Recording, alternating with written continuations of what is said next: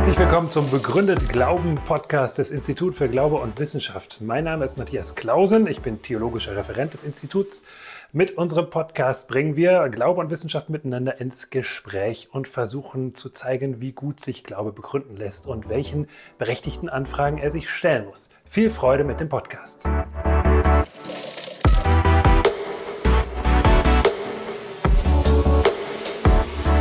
Wir haben gestern von der Elena schon gehört, letztes Wochenende fand der 102. Katholikentag in Stuttgart zum Thema Leben teilen statt.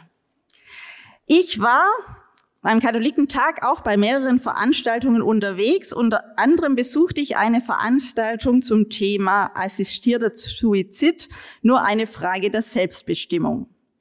Ulrich Lilie, evangelischer Theologe und Präsident der Diakonie Deutschland und der Rabbiner Joshua Ahrens sowie der katholische Theologe Professor Andreas Lob-Hüdepohl, der auch gleichzeitig noch Mitglied im Ethikrat in Deutschland ist, diskutierten miteinander und stellten ihre evangelische, jüdische und katholische Position zum Thema dar.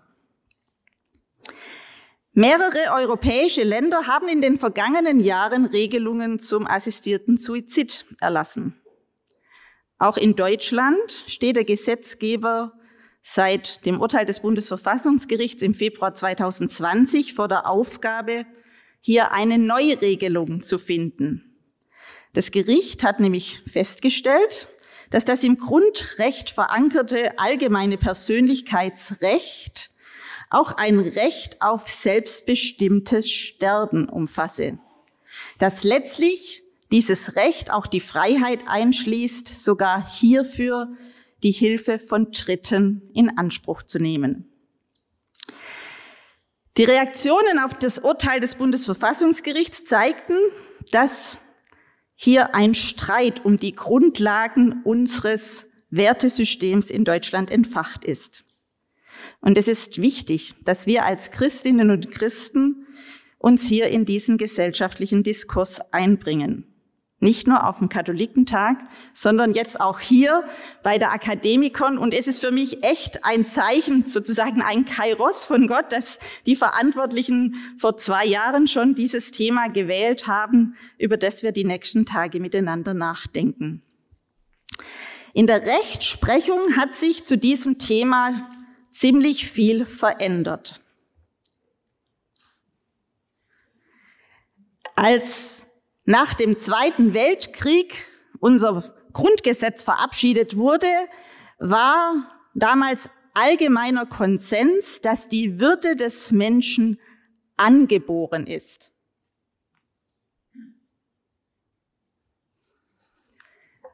Und aus dieser angeborenen Würde, die letztlich auf das christlich-jüdische Menschenbild zurückgeht, aufgebaut hat man abgeleitet gleiche und unveräußerlichte Rechte aller Menschen. Inzwischen gab es verschiedene Phasen, wo das allerdings immer wieder in Frage gestellt wurde. Also 48 war das noch allgemeiner Konsens in Deutschland. 1970 oder in diesen 70er Jahren hat man vor allem im Zuge der Diskussion um den Schwangerschaftsabbruch diese Frage neu diskutiert. Ab wann der Mensch eigentlich diese Würde hat, die das christlich-jüdische Menschenbild behauptet. Und hier sind erste Veränderungen geschehen. 2003 wurde dann in der Rechtsprechung neu darüber nachgedacht, was eigentlich diese Würde ausmacht. Und inzwischen haben wir mehrere Begründungen, die unsere Grundrechte und die Rechte definieren. Und wir haben uns sozusagen auf drei Begriffe geeinigt in der Rechtsprechung, die heute sozusagen inhaltlich bestimmen, was eigentlich die Würde des Menschen ausmacht.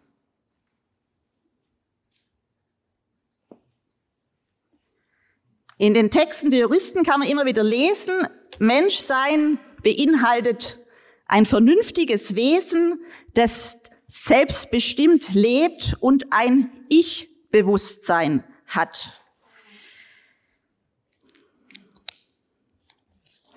Beim Katholikentag habe ich bewusst die Veranstaltung ausgewählt, weil hier jüdische, christliche und katholische Positionen miteinander diskutiert werden sollten.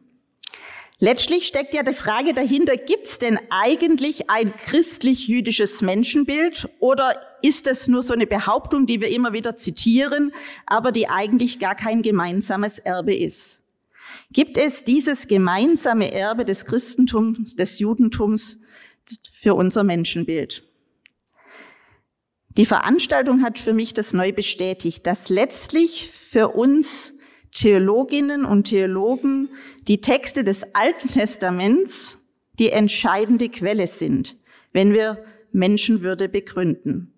Wie das dann jeweils interpretiert wird, das ist natürlich auch innerhalb der evangelischen Kirche, innerhalb der katholischen Kirche und innerhalb des Judentums sehr, sehr breit aufgestellt. Und ich muss sagen, wir war in dieser Veranstaltung der Jüde, der jüdische Vertreter fast am nächsten und nicht unbedingt der evangelische Theologe in dieser Diskussion. Aber ich möchte angeregt durch diese Veranstaltung heute Morgen vor allem diese Quelle, die uns gemeinsam auch mit dem Judentum verbindet, in den Fokus stellen. Am Anfang schuf Gott Himmel und Erde. Mit diesen Worten beginnt die jüdische und christliche Heilige Schrift. Gottes Wesens- und Willensoffenbarung in den fünf Büchern Mose, die Juden nennen es die Torah, beginnt mit einem Loblied auf den Schöpfer. Gott ist der Anfang und Ursprung von allen, von Himmel und Erde, Licht und Finsternis, Himmelskörpern, Kontinenten, Pflanzen und Tiere und auch von uns Menschen. In diesem Schöpfungshymnus, Schöpfungslied aus 1. Mose 1 wird der Mensch als Teil der Schöpfung beschrieben. Er ist erst einmal auch ganz einfach Geschöpf, so wie alle anderen Geschöpfe, Pflanzen, Tiere, Kontinente. Zusammen mit den Landtieren wird der Mensch am sechsten Tag erschaffen. Der Mensch erhält also nicht einmal einen eigenen Schöpfungstag. Und er ist auch nicht am letzten Schöpfungstag geschaffen und deswegen eine Krone der Schöpfung, der letzte Schöpfungstag, bleibt Gott vorbehalten und wird Gott geheiligt. Allerdings an einer Stelle unterscheidet sich das Schaffen des Menschen von dem Schaffen aller anderen Geschöpfe. Normalerweise wird uns in diesem Text erzählt, und Gott sprach und es geschah. Bei der Erschaffung des Menschen gibt Gott zunächst eine Erklärung, bevor etwas passiert. Und zwar heißt es dort, und Gott sprach, lasst uns Menschen machen, ein Bild, das uns gleich sei, die da herrschen über die Fische im Meer, über die Vögel unter dem Himmel und über das Vieh und über die ganze Erde und über alles Gewürm, das auf Erden kriecht. Und Gott schuf den Menschen zu seinem Bilde, zum Bilde Gottes schuf er ihn.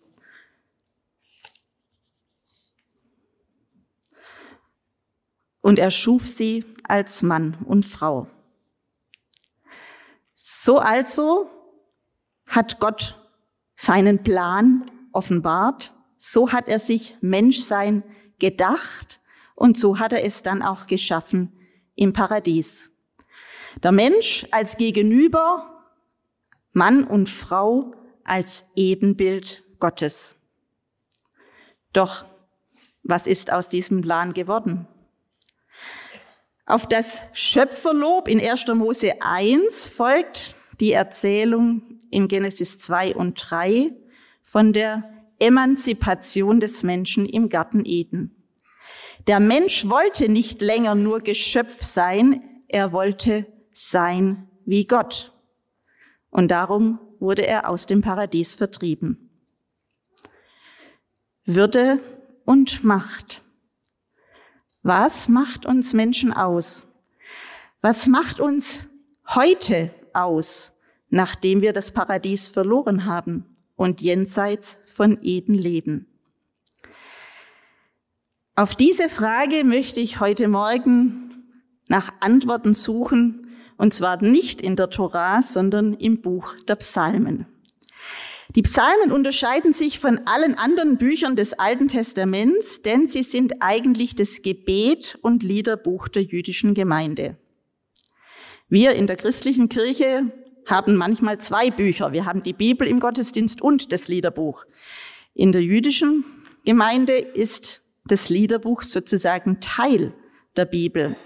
Dieses Buch, das eigentlich ja als Antwort des Menschen auf das Wort Gottes formuliert ist, wie es in der Torah, in den fünf Büchern Mose und in den Propheten gegeben ist, eröffnet in der jüdischen Bibel den Teil der Schriften. Wenn man die Torah und die Psalmen miteinander vergleicht, so haben jüdische und christliche Exegeten festgestellt, dass nicht nur die Torah in fünf Bücher aufgeteilt ist, sondern auch die Psalmen sozusagen eine Zusammenstellung in Büchern sind, die eine eigene Botschaft für uns haben. Wenn wir Psalmen exegesieren, ist es also nicht nur wichtig, dass wir uns das einzelne Lied oder das einzelne Gebet anschauen, sondern dass wir auch fragen, welche Bedeutung hat eigentlich der, die Stellung dieses Psalms im Buch? Wenn wir das Gegenüber von der Torah und den Psalmen anschauen, dann ist es eigentlich letztlich so zu verstehen. Gott redet zu uns durch die Torah, indem er uns erklärt, wer er ist und was er will. Die Torah ist sozusagen die Willens- und Wesensoffenbarung Gottes. Unsere deutsche Übersetzung von dem Wort Gesetz irritiert manchmal ein bisschen, weil wenn wir die Texte genau anschauen, handelt es sich ja nicht nur um Gesetze, sondern es sind viele Geschichten, die uns Gott vorstellen. Die Psalmen nun antworten auf diese Vorstellung Gottes in der Torah. Und wenn man jetzt anschaut, dass die Torah beginnt mit dem Lob Gottes, dann wäre doch eigentlich logisch, dass die Psalmen auch beginnen mit einem Schöpferlob. Psalm 1 lobt und preist Gott als Schöpfer der Welt. Doch, was fällt auf?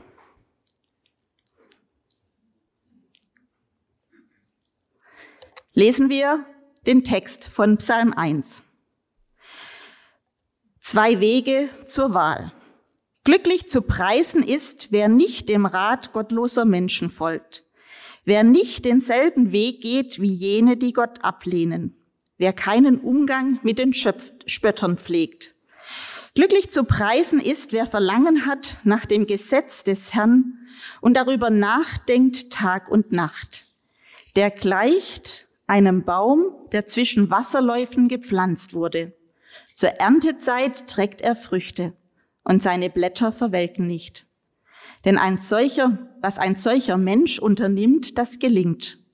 Ganz anders ist es bei den Gottlosen. Sie gleichen der Spreu, die der Wind wegweht.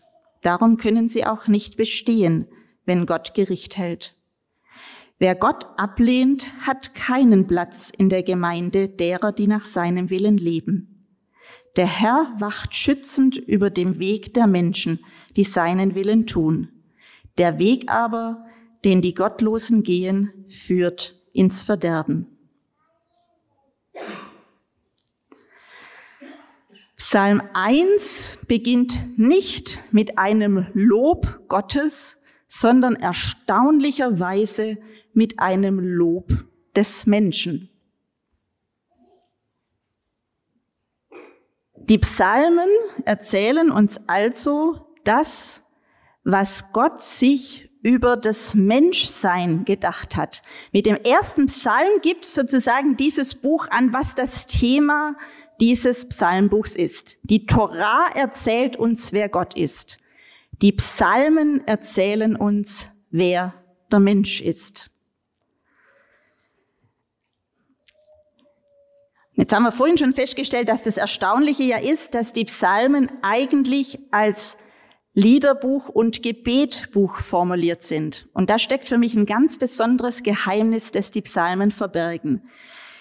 Wir sehen die Psalmen selbstverständlich auch an als Gottes Wort. Und die Psalmen sind auch Gottes Wort. Wie wären wir arm, wenn es keinen Psalm 23 gäbe? In den Psalmen wird uns aber formal die Rede Gottes als Worte des Menschen erklärt. Es ist sozusagen Gott spricht uns in den Psalmen vor, was wir als Menschen nachsprechen sollen. Die Psalmen sind sozusagen wie eine Sprachwelt, eine Bilderwelt, die uns helfen, auszudrücken, zu verstehen, denken zu können, Worte, Begriffe zu haben, die uns erklären, was eigentlich unser Menschsein ausmacht. Die Psalmen sind sowas wie ein, eine Sprachfibel für unser Menschsein. Und jetzt heißt in Psalm 1, glücklich ist der Mensch, der Tag und Nacht über das Gesetz Gottes nachdenkt.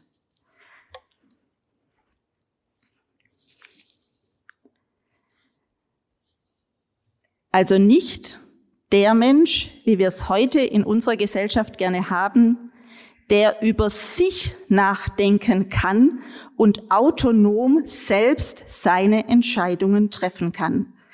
Nicht die Autonomie Auto sich selbst das Gesetz sein, prägt unser Menschsein, sondern nach dem biblischen Verständnis die Theonomie. Das Gesetz, der Wille Gottes, wenn wir das studieren, wenn wir das nachbuchstabieren, dann entdecken wir letztlich, was uns Menschen ausmacht und wer wir Menschen sind.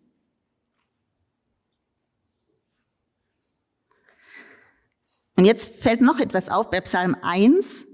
Psalm 1 macht klar, Menschsein jenseits von Eden findet sich in einer Entscheidungssituation vor. Glücklich ist der Mensch, und dann beginnt interessanterweise der Psalm nicht, der über das Gesetz Gottes nachsinnt Tag und Nacht, sondern glücklich ist der Mensch, der nicht hört auf das, was die Stimmen um ihn herum ihm einreden wollen, die Spötter und die Menschen, die gottlos sind. Der Mensch lebt immer nur davon, dass er zuerst hört und dann antwortet. Entscheidend ist aber die Frage, auf was hören wir als Menschen? Unser Menschsein ist bestimmt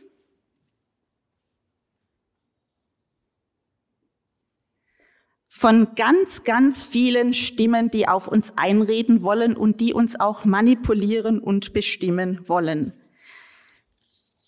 Das ist die sogenannte Heteronomie. Menschen, die uns einreden wollen, was unser Menschsein ausmacht. Der Mensch kann letztlich eigentlich gar nicht autonom entscheiden, weil er immer von irgendwelchen Einflüssen geprägt ist. Und das zeigt jetzt übrigens auch das schwere die schwere Aufgabe vom Bundesverfassungsgericht, weil wie kann man das schützen, dass ein Mensch autonom seinen Sterbewunsch äußert und es nicht doch ein eingeredetes wollen ist, von fremden Stimmen bestimmt ist, die den Menschen sagen, es wäre doch besser, wenn wir dich nicht mehr versorgen müssten, wir haben sowieso Pflegenotstand, alles ist so teuer. Also woher weiß ich, dass das selbstbestimmt ist und nicht in irgendeiner Weise fremdbestimmt, wenn ein Mensch diesen Sterbewunsch äußert? Ich finde es hochspannend, dass die Psalmen klar machen, unser Menschsein braucht zuerst immer auch ein Nein zu den Stimmen, die uns beeinflussen wollen. Die Weisung Gottes ist keine Fremdbestimmung, sondern nach dem Verständnis der Bibel ist die Theonomie eigentlich unsere Grundbestimmung. Denn letztlich hat Gott ja eine Entscheidung getroffen, warum er uns Menschen geschaffen hat und warum er uns so geschaffen hat, wie wir geworden sind. Das Hören auf Gott führt uns darum letztlich zu unserem eigentlichen wahren Wesenskern zurück. Das Hören auf Gott ist darum letztlich der Weg in die Freiheit. Glücklich, würdig ist also nach dem Psalmen der Mensch, der über Gott nachsinnt Tag und Nacht und der sich abwendet von den Stimmen in dieser Welt, die ihn beeinflussen wollen und der immer wieder neu auf Gottes Stimme hört. Jetzt ist spannend, wie gehen die Psalmen dann weiter? Nach dieser Grundaussage, Psalm 1, der Mensch soll auf Gott hören.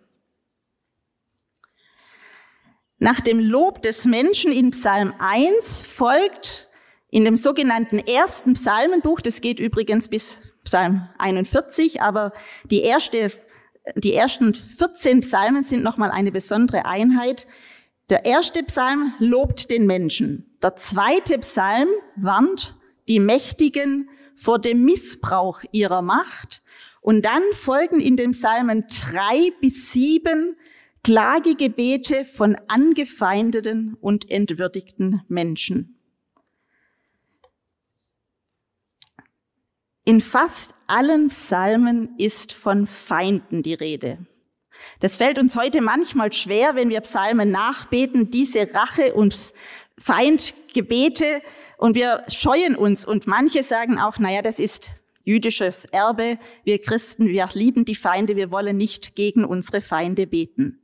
Aber letztlich wird uns genau in diesen Feindaussagen ein Geheimnis unseres Menschseins offenbar. Denn unser Menschsein ist immer angefochten und angefeindet von anderen, die unsere Würde uns nehmen wollen. Die Auseinandersetzung, dass der Mensch nicht einfach diese Würde als Erfahrungsschatz hat, sondern dass es immer wieder ein angefochtenes Wissen ist, das spiegelt sich letztlich in den Psalmen drei bis sieben wieder. Wir haben Klagegebete von Angefochtenen und hier werden vor allem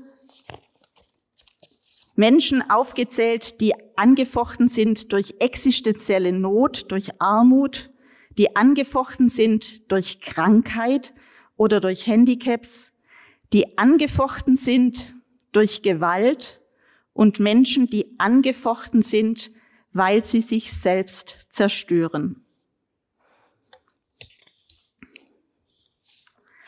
Und auf diese Klagegebiete der Entwürdigten oder der Menschen, die in ihrer Würde verunsichert sind, folgt dann der Text für unsere Bibelarbeit heute Morgen, der Psalm 8. Und interessanterweise danach kommen genauso viele Klagegebete noch einmal, wo dieser Kampf und diese Anfechtung um das Entwürdigtsein zum Ausdruck kommt. Und jetzt wollen wir uns miteinander diesen Psalm 8 anschauen. Ich lese nach der neuen Genfer Übersetzung. Für den Dirigenten auf beschwingte Weise zu begleiten. Ein Psalm Davids. Herr, unser Herrscher, wie berühmt ist dein Name in aller Welt. Ja, auch am Himmel zeigst du deine Größe und Herrlichkeit. Schon Säuglingen und kleinen Kindern hast du dein Lob in den Mund gelegt, damit sie deine Macht bezeugen. Das hast du so bestimmt, um deine Gegner zu beschämen, um jeden Feind und Rachsüchtigen zum Schweigen zu bringen. Wenn ich den Himmel sehe, das Werk deiner Hände, den Mond und die Sterne, die du geschaffen hast und an ihren Ort gesetzt hast, dann staune ich. Was ist der Mensch, dass du an ihn denkst? Wer ist er schon, dass du dich um ihn kümmerst? Du hast ihn nur wenig geringer gemacht als Gott. Mit Ehre und Würde hast du ihn gekrönt. Du hast ihn zum Herrn eingesetzt über deine Geschöpfe, die aus deinen Händen hervorgingen. Alles hast du ihm zu Füßen gelegt. Du hast ihm Schafe und Rinder unterstellt und dazu alle freilebenden Tiere in Feld und Flur. Die Vögel, die am Himmel fliegen, ebenso wie die Fische im Meer und alles, was die Meere durchzieht. Herr, unser Herrscher, wie berühmt ist dein Name in aller Welt.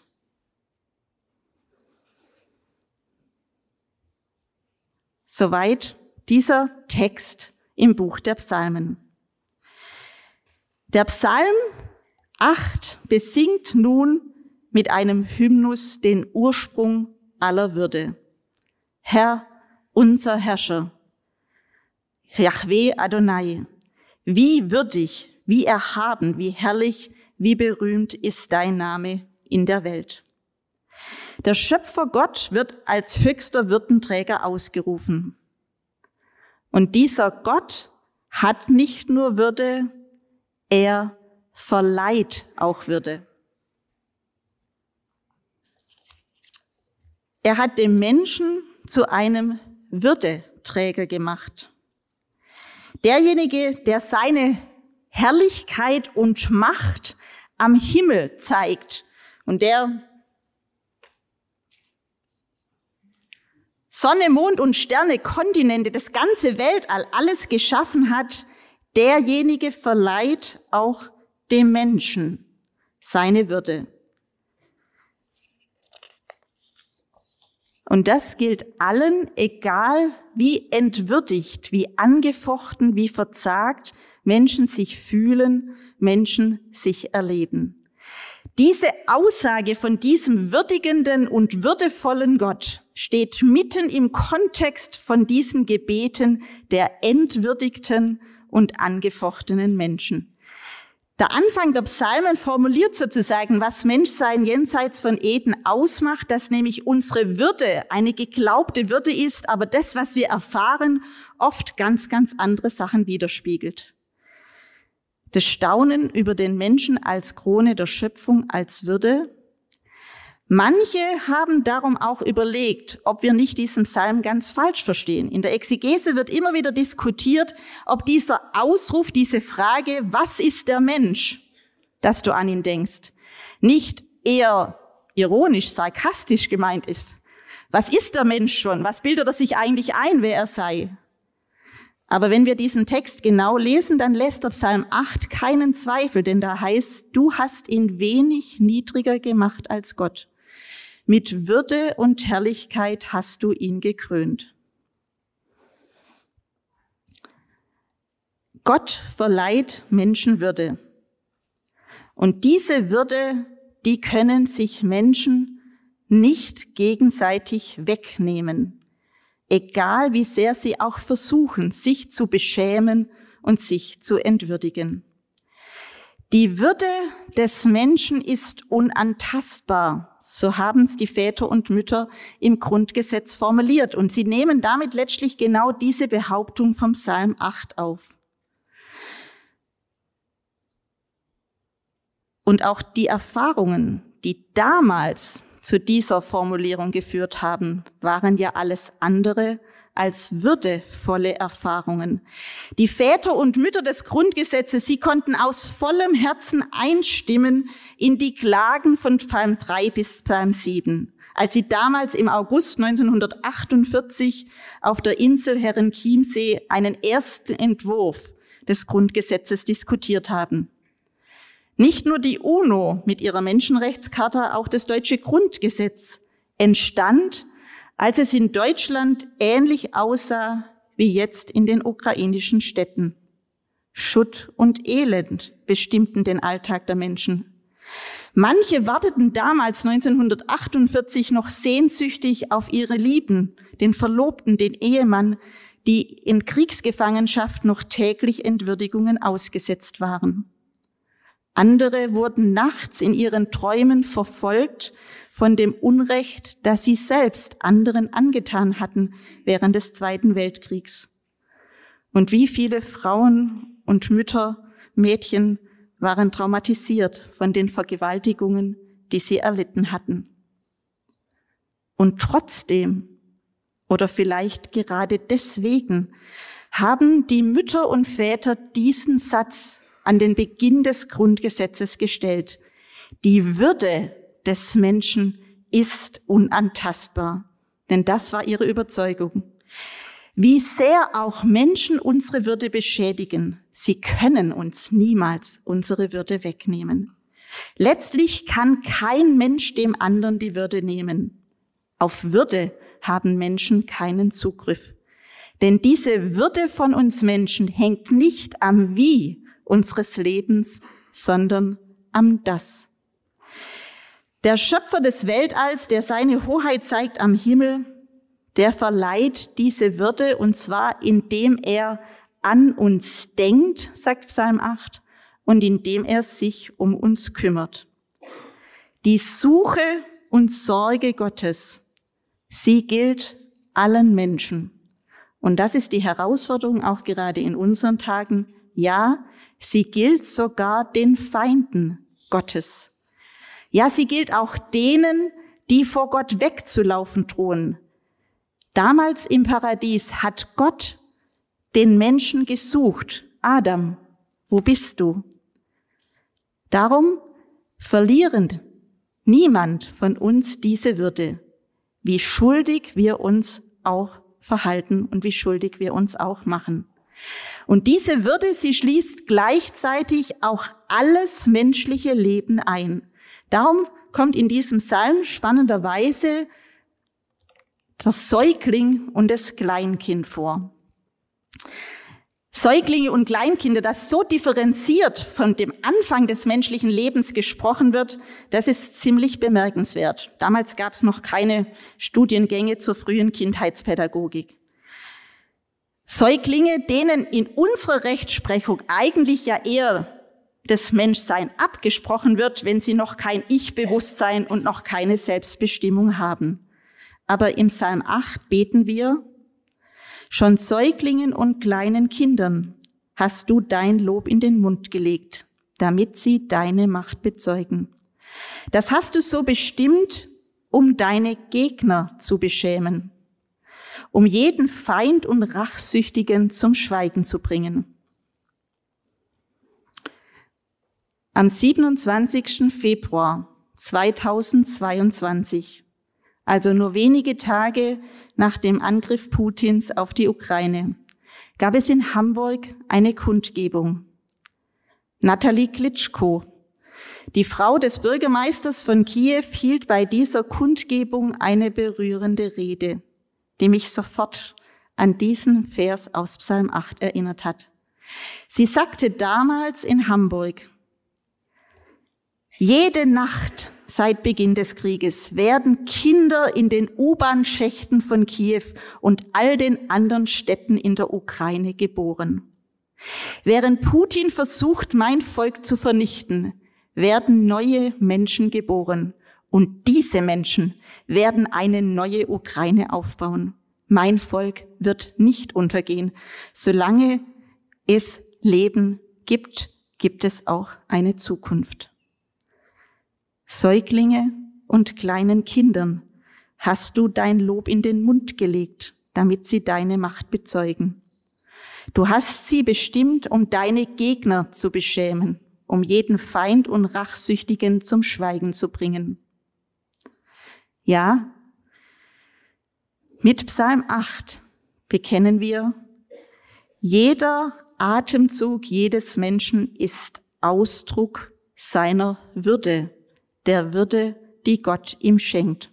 Und es beginnt mit dem ersten Atemzug, mit dem ersten Schrei, egal ob er unter würdigen, ordentlichen Umständen in einem Kreissaal oder in einer Hebammenpraxis geschieht oder unter unwürdigen Umständen in einem U-Bahn-Schacht. Die Würde des Menschen ist unantastbar. Und mit jedem Atemzug, mit jedem Schrei würdigt der Mensch die Würde Gottes. Herr, unser Herrscher, wie herrlich ist dein Name. Die Würde des Menschen ist unantastbar. Und es gilt nicht nur am Lebensanfang, das gilt nach biblischem Verständnis auch am Lebensende, wenn die Autonomie vielleicht wieder in Frage gestellt ist. Ja, wenn man nicht mehr einstimmen kann in den Choral, dass Händ und Füße, Zung und Lippen regen, das haben wir zu danken seinem Segen. Wenn wir unsere Sinne nicht mehr gebrauchen können, wenn wir aber noch atmen, dann würdigen wir mit jedem Atemzug Gott und seine Würde als Schöpfer. Dieses Lob diese Würdigung geschieht nach dem Psalmen nicht nur, wenn wir loben, wenn wir Gott anbeten, sondern das finde ich jetzt das ganz Beeindruckende im Psalmbuch. Viel, viel mehr Psalmen, wo uns Gott sagt, was unser Menschsein ausmacht, sind Gebete, die Gott anschreien, die Gott anklagen, die die Verzweiflung Gott gegenüber zum Ausdruck bringen, aber die mit allem, was das Menschsein ausmacht, immer wieder zurück zu Gott kommen. Vor kurzem habe ich das Zitat eines Theologen gelesen, der gefragt hat, kann man nach Auschwitz denn überhaupt noch beten?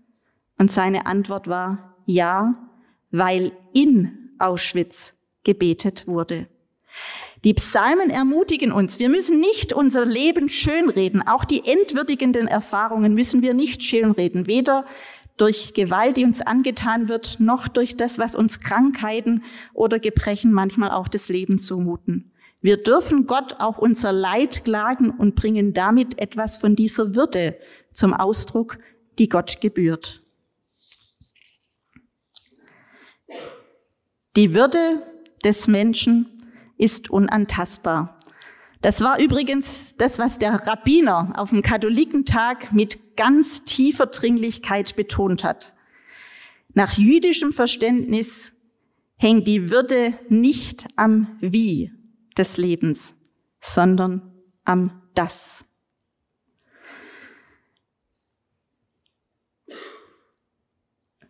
Wenn wir diesen Psalm beten, lassen wir oft den Vers mit den Feinden weg. Auch wenn Sie im Gesangbuch nachschauen, wo dieser Text abgedruckt ist, fehlt dieser Vers mit den Feinden einfach. Aber wenn wir das Wort Gottes, wenn wir die Theonomie, die Weisung Gottes lesen, dann ermutigt uns dieser Text, nicht nur die Würde in unserer Welt zu betonen, sondern uns auch einzusetzen und uns stark zu machen für all die Menschen, denen ihre Würde genommen wird. Die Würde des Menschen ist unantastbar. Und dann fährt der Psalmbeter fort. Gott hat ihn gekrönt mit Herrlichkeit und er hat, er hat ihm Macht gegeben, Herrschaft anvertraut als Ausdruck dieser Würde. Die Verantwortung, die Gott dem Menschen anvertraut hat, sie ist auch ein Zeichen dieser Würde. Du hast ihn zum Herrn eingesetzt über deine Geschöpfe die aus deinen Händen hervorgingen. Alles hast du ihm zu Füßen gelegt. Die Würde ist also nicht nur eine Gabe von Gott, sondern sie ist auch eine Aufgabe, eine Verantwortung. Dieses Fass mache ich aber heute Morgen nimmer auf. Darüber werden wir dann am Montag miteinander nachdenken, wenn wir uns fragen, wie würdigen wir Gott mit unserem Leben. Ich komme jetzt gleich nochmal zum Schluss am Ende dieses Psalms findet noch einmal dieser Kehrvers Gehör.